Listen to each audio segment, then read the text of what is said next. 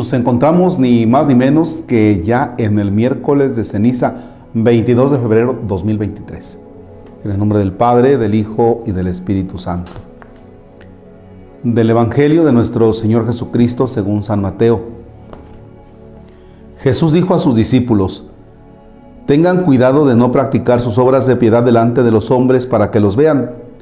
De lo contrario, no tendrán recompensa con su Padre Celestial. Por lo tanto, cuando des limosna, no lo anuncies con trompeta como hacen los hipócritas en las sinagogas y por las calles para que los alaben los hombres. Yo les aseguro que ya recibieron su recompensa.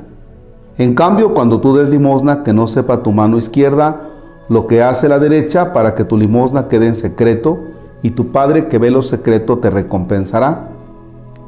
Cuando ustedes hagan oración, no sean como los hipócritas, a quienes les gusta orar de pie en las sinagogas y en las esquinas de las plazas para que los vea la gente. Yo les aseguro que ya recibieron su recompensa. Tú, en cambio, cuando vayas a orar, entra en tu cuarto, cierra la puerta y ora ante tu Padre que está allí en lo secreto y tu Padre que ve lo secreto te recompensará. Cuando ustedes ayunen, no pongan cara triste como esos hipócritas que descuidan la apariencia de su rostro para que la gente note que están ayunando. Yo les aseguro que ya recibieron su recompensa. Tú, en cambio, cuando ayunes, perfúmate la cabeza y lávate la cara, para que no sepa la gente que estás ayunando, sino tu Padre que está en lo secreto, y tu Padre que ve lo secreto te recompensará. Palabra del Señor. Gloria a ti, Señor Jesús. Bien, vamos con algunos elementos de este que es el miércoles de ceniza. Primero, ¿por qué nos ponemos ceniza?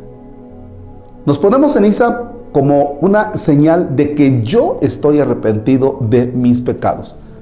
Ya desde el Antiguo Testamento nos vamos a encontrar con que la ceniza es una manera en la que yo doy a conocer que estoy haciendo penitencia de que estoy arrepentido de mis pecados. Primer elemento. Segundo elemento es hacer un examen de conciencia que hacemos cada año, nada más que da la casualidad que no es un examen de conciencia pues de unos cuantos minutos, de unas cuantas horas, sino se trata de tener en cuenta que este examen de conciencia dura 40 días, ni más ni menos, 40 días. Ahora bien, si comenzamos con el miércoles de ceniza y usted no se puede poner ceniza, algunos se confiesan y dicen, Padre, es que me confieso de que pequé, de que no me fui a poner ceniza. No te preocupes si no, si no pudiste asistir por enfermedad o por trabajo, por alguna razón, la que tú quieras. Eso no impide que tú hagas viva tu cuaresma. ¿Y a qué me refiero con viva tu cuaresma? Es decir, que no se te olvide que la cuaresma es un examen de conciencia de 40 días. Ahora bien, vamos con otros elementos que son fundamentales en la cuaresma. ¿Por cuál vamos a comenzar? Por la oración. Fíjense, este tiempo de cuaresma nos da la oportunidad de intensificar la oración y decirle al Señor todos los días, a ver Señor, dame tu Espíritu Santo para que yo realmente pueda entrar en mi vida y darme cuenta cuáles son mis pecados. Es decir, que con la oración me voy a dejar ayudar por Dios. Su Espíritu Santo me tiene que empujar para que lo que humanamente yo no quiero reconocer como pecado, Dios me ayude, me ilumine, el Espíritu Santo me ayude, me ilumine y que reconozca y diga, yo estoy en pecado. Por eso es importante que en 40 días hagamos esta oración. ¿Sí? Primer elemento, la oración. La oración nos va a poner en contacto con Dios. ¿Ya? La oración va a poner en contacto con Dios. Segundo, el ayuno. El ayuno. A ver, vamos a ayunar, es decir, no voy a tomar el desayuno, quizá un cafecito y párele de contar. ¿Qué día? Miércoles de ceniza y Viernes Santo. Los demás días, por ejemplo los viernes, es abstinencia de carne. Claro, si usted quiere hacer ayuno, también nos va a servir. El ayuno me va a poner en contacto conmigo mismo. Si la oración me pone en contacto con Dios, el ayuno me va a poner en contacto conmigo mismo. A sentir hambre. El que estoy vivo. El que tengo necesidades. La mortificación. Porque estamos en un mundo donde todo es fácil y donde todo es placer. Entre ellos el placer del comer.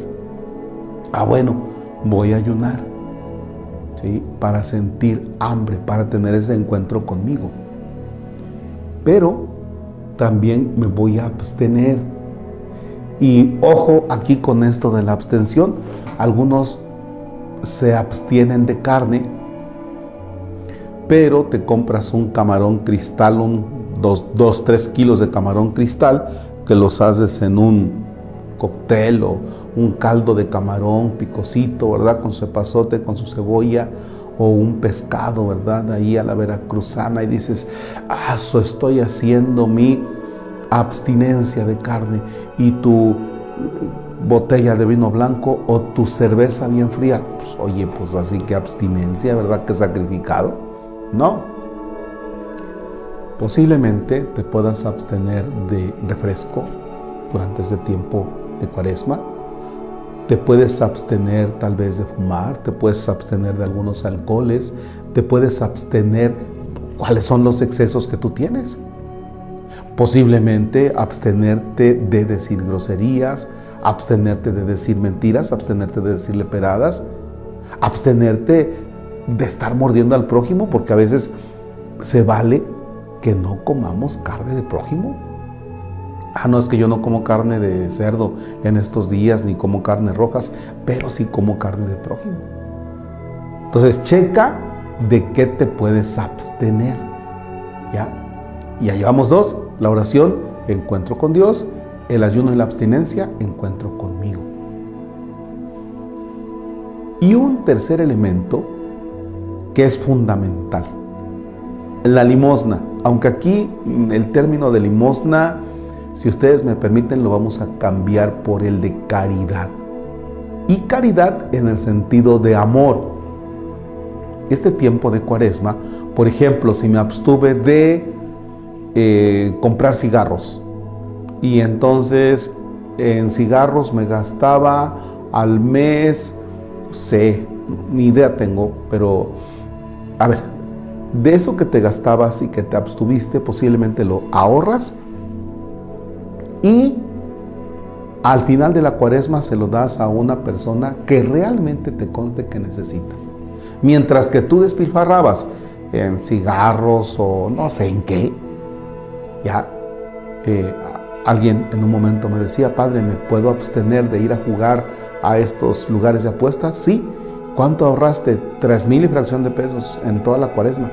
¿Qué le hiciste? Se lo di a una persona que me consta que necesitaba. Fíjense, ese es el encuentro con el otro. La caridad me lleva a encontrarme con el otro. O sea, yo me abstengo de algo para encontrarme conmigo, pero mediante la caridad del amor, el otro que es mi hermano que está necesitado, yo le comparto de mis bienes materiales, concretamente de dinero. ¿eh? Y no necesitas llevarlo a la iglesia, no lo estoy pidiendo para que lo lleves a la iglesia. No, tú directamente, tú haces tu ahorro durante la cuaresma, durante toda la cuaresma, y lo entregas allá de la Semana Santa a una persona que esté verdaderamente necesitada. Caridad. La caridad, el solidarizarme con el otro, es el encuentro con el otro.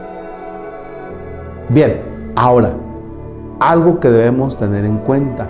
En este miércoles de ceniza, cuando usted vaya a que le impongan la ceniza en la diócesis de Orizaba, el, la, la, lo que usted eche en la colecta, la moneda de 10 centavos, de 50 centavos, el pesito, la de 10, el de 100, esa, esa, eso que se colecte en la diócesis de Orizaba va a tener dos destinos.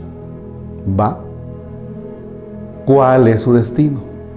Se va a dar una parte a Cáritas de Orizaba y otra parte se va para nuestros hermanos que sufrieron el terremoto en Siria y en Turquía. ¿Y cómo se hace llegar? También mediante Cáritas Internacional.